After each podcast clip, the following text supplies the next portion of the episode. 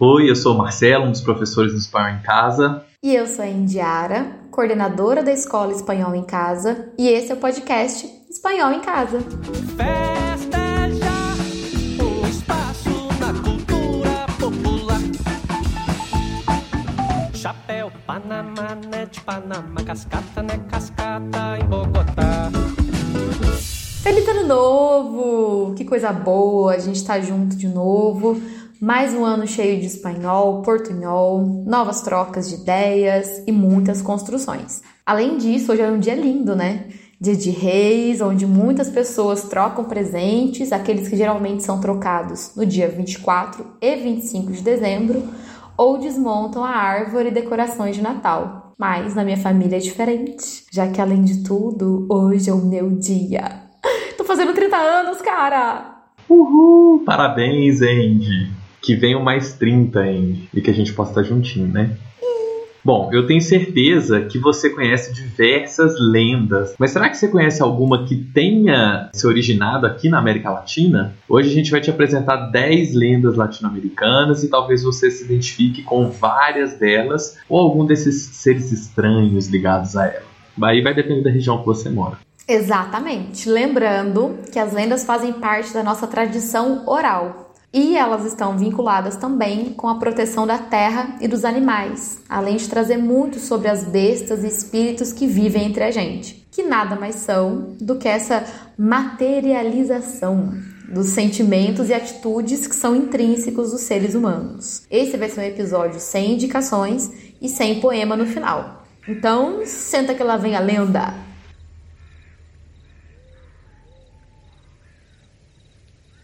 A primeira lenda é do Iacuruna, que é um mito da selva amazônica. O nome Iacuruna significa homem da água em Quechua. Ele também é conhecido como demônio da água, porque ele vive nas profundezas dos rios e lagos da selva amazônica. As pessoas daquela região dizem que ele dorme durante o dia com um olho aberto e durante a noite ele patrulha a selva usando um jacaré preto como canoa e uma cobra como colar. Ainda segundo a lenda, Yakuruna é o responsável pelo desaparecimento de pessoas na Amazônia. E ele consegue se tornar um homem muito atraente para capturar suas vítimas, que são geralmente mulheres. No entanto, as pessoas que o viram em sua forma real afirmam que ele na verdade é um cara peludo, Tony Ramos, com os pés deformados. Além disso, também ele tem uma característica ainda mais aterrorizante ele gira a cabeça para trás. Vibe Samara. Então, Tony Ramos com um pé zoado, cabeça para trás, assim, Samara. É uma mistura de várias paradas, né? Isso me lembrou um pouco a Yara também, né? O boto, a questão de ser atraente e é tudo verdade. mais. E os pés, né? Do Curupira. Será que tem alguma ligação aí essas lendas? Porque essa aí, pelo visto, tá na, na parte, talvez, não sei, colombiana, venezuelana, peruana da Amazônia, e o Bota e Yara estão na parte brasileira, né? Talvez tenha alguma relação. Com certeza. Acho que muitos elementos das lendas que a gente vai ver ainda aqui e dessa que a gente viu fazem muito sentido e até de uma questão da ordem, né? Assim, a ordem que eu digo do que para a religião são os pecados, né? Existem algumas regras. Também é uma forma de, de se criar uma ordem. Muito massa, não conhecia essa não. Bora, conta aí uma para nós. Bom, a segunda lenda que eu vou ler é uma lenda peruana chamada Tunche. A lenda conta sobre um homem que se perdeu na selva peruana e vagou por muitos dias até morrer. Sua alma ficou muito angustiada e presa na floresta, né? E por isso ele vaga até hoje durante a noite e quando cruza com alguém ele solta um assobio assustador. É. É só um tiozão tarado na rua. Alguns dizem que se o som emitido for muito agudo, as pessoas da aldeia ou de alguma casa terão muito azar, o que pode significar uma tragédia, uma doença ou até mesmo a morte. Porque se você assovia de volta para ele, ele vai te matar da maneira mais horrível possível. E ninguém sabe ao certo como ele é. Algumas pessoas já o descreveram como uma ave, enquanto outras afirmam que ele se parece com um bruxo mas todo mundo concorda com a ideia de que ele não é uma criatura maligna, mas sim um reflexo do espírito de, da pessoa com quem ela está. Ou seja, se for uma pessoa má, o Tunte fará a pessoa pagar pelas suas injustiças. Por outro lado, se for uma pessoa de boa índole, logo saberá que não tem nada a temer. Eu ia fazer algum comentário sobre isso, mas não consegui pensar em nada. Também não. Eu não consegui relacionar alguma história que eu já conheça com, com Tunte, não. Como é que chama aquele corpo, corpo fechado? Godines. é o corpo seco. Corpo seco. Você passa na frente do cemitério, o corpo. Nossa, essa história. Eu tenho um medo. Minha mãe contava que o corpo seco, você passa na frente de cemitério ou velório, algum lugar que tenha acontecido que remeta à morte, sabe? É, ou espíritos que não tenham feito a passagem, o corpo seco cola nas suas costas, tipo uma mochilinha mesmo, e você não enxerga ele, mas ele tá lá. Se você tá fraco, assim, espiritualmente. Eu fiquei com medo dele porque eu criei uma cara para ele, que é a cara de um menino que aparecia numa porta escura, numa foto daquele site assustador. Nossa, você lembra desse site, velho? Nossa, que nojo, que medo. Início da internet popularizada nos anos 2000, né, velho? Todo mundo Exatamente. queria entrar nesse site, ficar vendo as paradas que tinha lá. Eu tinha muito Ah, Mamonas Assassinas, aquelas fotos lá horrorosas da coxa do Dinho. Ai, até hoje, não consigo. Lembro de tudo. Luisson, criatura da mitologia guarani. De acordo com a lenda, quando uma família tem seis filhos e traz ao mundo o sétimo filho, sendo ele um homem, uma punição vai ser dada para ela. Esse sétimo filho vai se transformar no Luisson, o Luizão. uma criatura parecida com um cachorro preto, uma espécie de homem-lobo com orelhas enormes. E ele tem alguma semelhança ali com aquela lenda europeia do lobisomem, mas o Luisson não se transforma só nas noites de lua cheia. Ele se transforma toda sexta-feira à meia-noite e às vezes nas terças-feiras. Achei super engraçado isso, esse detalhe. Quando isso acontece, ele sai pelas ruas e assusta diversos animais até o amanhecer. Come restos de comida que encontra na rua e bagunça as tumbas dos cemitérios. Achei engraçado essa, eu não conhecia não. Também não, essa vibe sexta e terça, né? Específico. As quartas-feiras bagunçamos tumbas. É uma mistura do Lupin com Sirius Black. Né? Cara, né? quando falou Uma cachorro preto ali, já fiquei. Ai, é o Sirius. Nossa, cara, eu, sou muito apaixonada pelo Sirius Black. Inclusive, saiu aquele especial do, do Harry Potter. Ai, meu Deus, que coisa linda. Eu assisti ontem, muito bom. La Llorona, México. Talvez essa quarta lenda seja uma das lendas mais conhecidas aqui no Brasil e que ela tem origem no México. E no México, com certeza, é a mais famosa e aterrorizante. O relato começa há muitos séculos com a fundação do vice-reino da Nova Espanha e conta a história de uma indígena que se apaixonou por um nobre espanhol com quem teve três filhos. Infelizmente, e nada surpreendente, o europeu nunca quis conhecer os filhos e tampouco quis se casar com ela, né? Ah, mentira, Marcelo! e isso levou a pobre mulher à loucura, e ela acabou afogando seus três filhos em um rio. Quando ela percebeu o que tinha feito, ela resolve tirar a própria vida. Dizem que a culpa e a dor não deixam ela descansar e por isso é que seu fantasma surge do rio gritando Ai, mijos! E vestida toda de branco. Ela também pega crianças perdidas, ou o homem do saco aí. E antes dela surgir, é possível ouvir seus gritos assustadores. Falando em Homem do Saco, tem a lenda do Homem do Saco que eu acho que eu vou colocar lá nos stories, porque eu não coloquei aqui. Mas é muito essa vibe, né? De ter uma falta é, o Homem do Saco, um spoiler, na origem que a gente achou aqui, né, na pesquisa. É um cara que tinha tuberculose e alguém falou para ele que sangue de criança tem poder.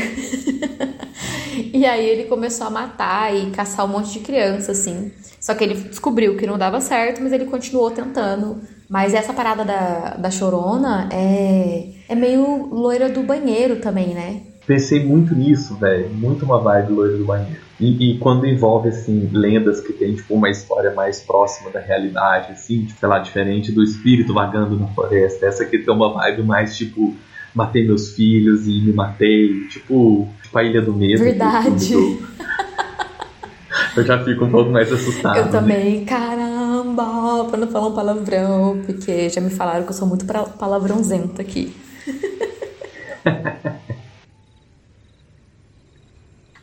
Atunda, Colômbia, e Equador. Se existe um espírito realmente maligno, essa é a Tunda. Diz a lenda que ela foi uma mulher que sofreu muito nas mãos do marido e por isso decidiu se vingar dos homens. Ela vive nas florestas tropicais no sul da Colômbia e no norte do Equador, e tem uma perna de madeira como característica mais marcante. As pessoas contam que para ela capturar a vítima, ela tira o aspecto monstruoso que ela tem e se transforma em uma pessoa comum, geralmente parecida com algum conhecido da vítima. É tipo aquele golpe do Pix que tá rolando pra caralho agora. Foi a foto do amigo, Oi mãe, quero 10 mil. Ela rouba crianças desobedientes e seduz homens infiéis e jovens, fazendo com que eles entrem numa espécie de transe. Depois, ela os alimenta com camarões. Mano, se fosse eu, já ia morrer aí, ó. Pronto, acabou. e os mantém sequestrados na selva para comê-los. Caso você queira capturar esse homem sequestrado lá na selva, é preciso entrar nessa floresta em grupo e acompanhado de um sacerdote. Legal, essa também é outra vibe de vingança, né? Total. E o sacerdote, no caso, é só pra você jogar ele na frente, tá? É ele, a isca. Também não conhecia, nunca tinha ouvido falar. Muito doido, né? Mas e se o cara capturado for o sacerdote? Aí tem que chamar o diácono, né? Não... Você vai só aumentando o nível. Ah, agora é só Francisco. o pombeiro, Argentina, Brasil e Paraguai. O pombeiro é uma criatura famosa nas lendas guaranis do Paraguai, mas também é conhecido em algumas partes da Argentina e no sul do Brasil. E seu nome significa Homem da Noite. Essa criatura é responsável por cuidar que a fauna e a flora não sejam ameaçadas, que as árvores não sejam derrubadas e que só os animais que servirão de alimentos para as famílias sejam sacrificados nenhum a mais. É comum as comunidades pedirem ao pombeiro que ele cuide das colheitas e proteja os animais. Em troca, elas oferecem a ele tabaco e mel, mas isso não acontece de maneira voluntária. Se uma família se esquece, ele vai e causa muitos estragos e danos à casa dessa família e é capaz até de deixar sem voz uma de suas vítimas. Caraca, essa ideia é doida, né, velho? Só uma, uma curiosidade aqui para quem não sabe, é, pombeiro para mim achei que fosse uma coisa de pomba, né? Em espanhol, Marcelo, conta aí, como é que chama pomba? Paloma. Cara, eu não consigo ainda pensar. Todas as minhas amigas são pombas. Paloma da paz. Mas eu gostei dessa. Essa traz muito aquela característica das lendas, é, o vínculo com a proteção, né, das florestas, da fauna, da flora, de maneira geral.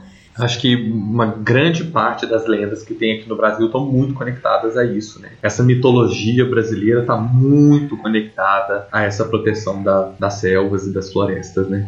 Essa daqui eu não vou cantar o título, eu vou começar descrevendo. E é muito comum em Porto Rico. Durante a década de 90, um fenômeno estranho aconteceu em Porto Rico. Algumas cabras foram encontradas mortas, sem uma gota de sangue no corpo e com pequenos buracos no pescoço. Alguns desses animais foram encontrados sem os órgãos internos. Muitas pessoas pensavam, muitas pessoas pensaram que o culpado era um ser que caminhava sobre duas patas, tinha pelo cinza ou verde, espinhos nas costas, rabo e asas para quando ele precisasse fugir rapidamente. Ele foi chamado de Chupa-cabra!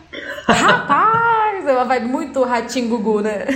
Um clássico dos anos 90. Essa criatura, responsável por ataques recorrentes aos animais rurais, também teria existido na Nicarágua, no Chile, México e no Brasil. O Gugu, realmente, cara, foi um grande caçador de chupacabra. Era, eram domingos, assim, alucinantes. O ET Rodolfo fazendo até música de chupacabra. Exatamente. E, velho, nessa época eu confundia o chupacabra com o demônio da Tasmânia. Então eu achava que o Tasmania, o desenho, era um desenho sobre o chupacabra. Ah, mas se ele tivesse uns espinhos nas costas e asa, seria bem nessa descrição aí, né? Total. Mas, cara, o que será que foi o chupacabra? Foi um surto coletivo igual esse que a gente tá vivendo desde 2020. a pandemia entre as, as cabras. O chupacabra fugiu de Porto Rico e virou presidente do Brasil em 2018. Oh, não!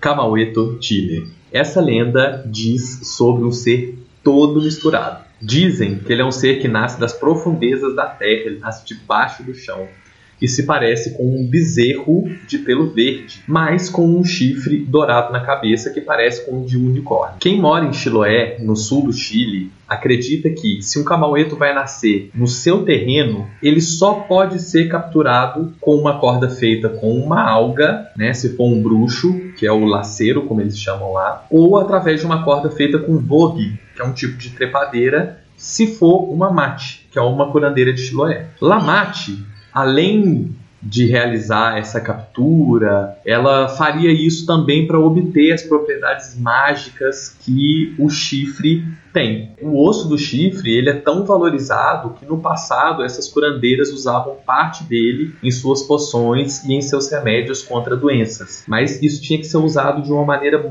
muito bem equilibrada porque a pessoa poderia ficar louca se consumisse demais. Cara, eu amei o Camaueto. Uma vibe bem unicórnio mesmo, você nunca viu, nunca. É mágico, né? É, e, e, tipo, é uma vibe assim, é um, é um ser que existiria ali e que ele tem essa missão de fugir pro mar e tal. Então, tipo assim, queria capturar ele para poder pegar essas, essas coisas mágicas do chifre dele. É muito doido, achei muito interessante também. Mais legal que o pé grande.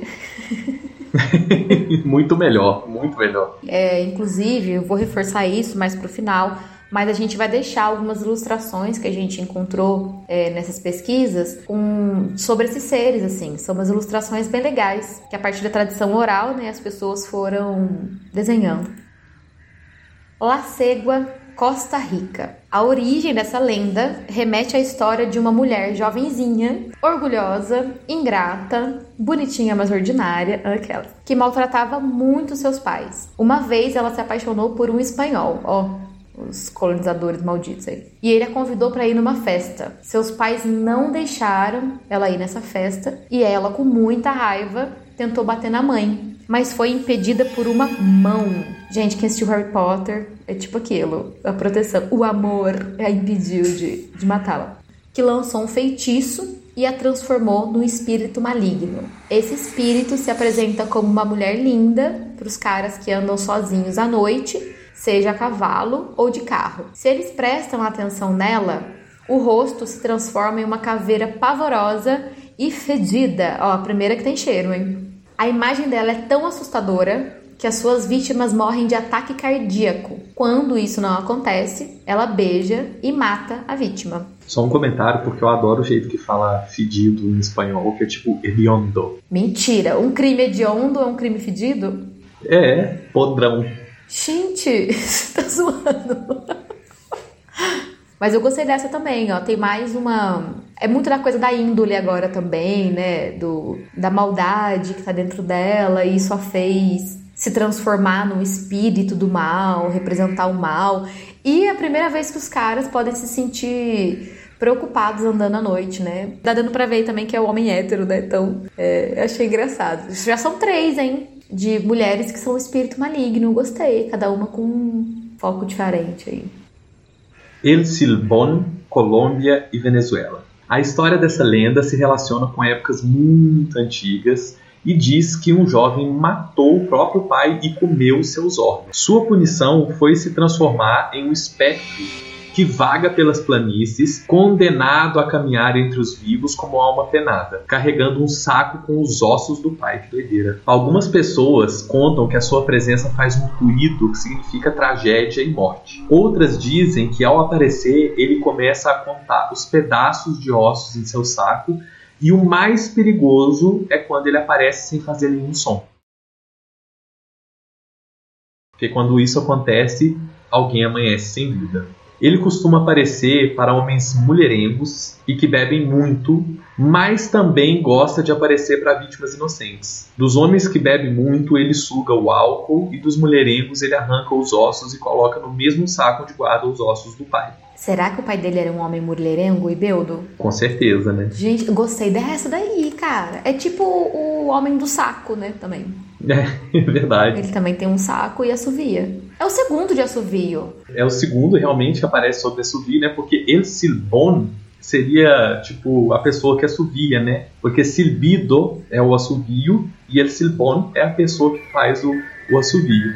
Mas gostei, gostei. É tipo uma vingança aos pais beldos e mulherengos, né? É, mais uma coisa aí, uma forma de punição e de controle é, com relação a não só assassinato, né? Porque essa foi a punição dele para se transformar nesse espectro, para as pessoas que têm uma conduta exagerada, né?